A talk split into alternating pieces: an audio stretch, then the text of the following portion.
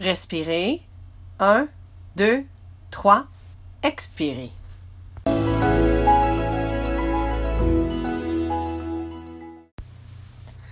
Bon matin à vous, chers entrepreneurs. Ici Ordre versus Désordre avec Annick Giroux. Beau temps, mauvais temps, chaud, froid, j'ai le désir de vous aider à être mieux organisé, planifié, structuré, efficient dans votre vie au travail et dans votre univers entrepreneurial.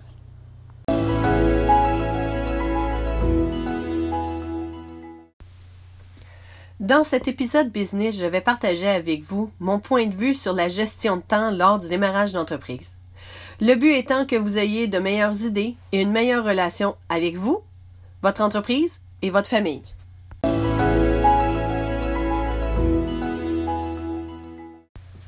Quoique le titre peut paraître ésotérique, je ne parlerai nullement d'art transcendantal, ni de méditation. Par contre, pour avoir accompagné plusieurs PME en démarrage, je constate qu'à un certain point, la ligne entre le temps pour soi et pour l'entreprise est mixte. La ligne entre la réflexion et le temps investi est complètement floue. C'est comme si les nouveaux entrepreneurs ne se donnent aucun temps d'arrêt. Pourquoi?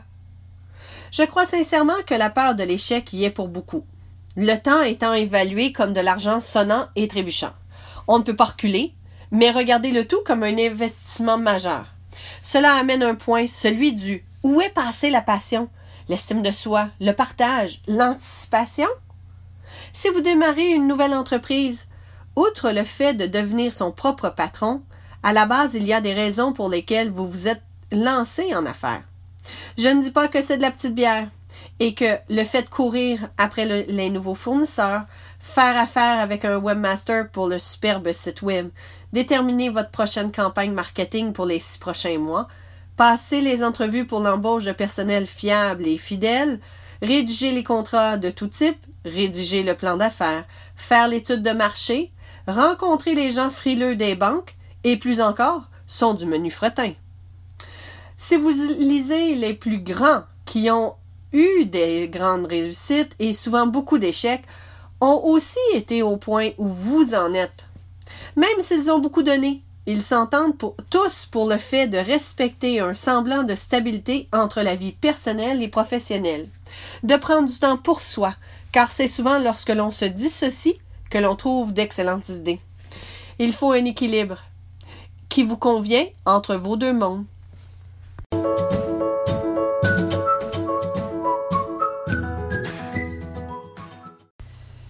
Si vous avez des questions ou certains détails n'étaient pas clairs, soyez gentil de prendre quelques minutes de votre temps précieux pour communiquer avec moi par courriel ou sur les réseaux sociaux. N'oubliez pas de nous y suivre sur les réseaux sociaux. Il me fait toujours grand plaisir de discuter avec des gens qui ont le désir de communiquer et d'être mieux organisés.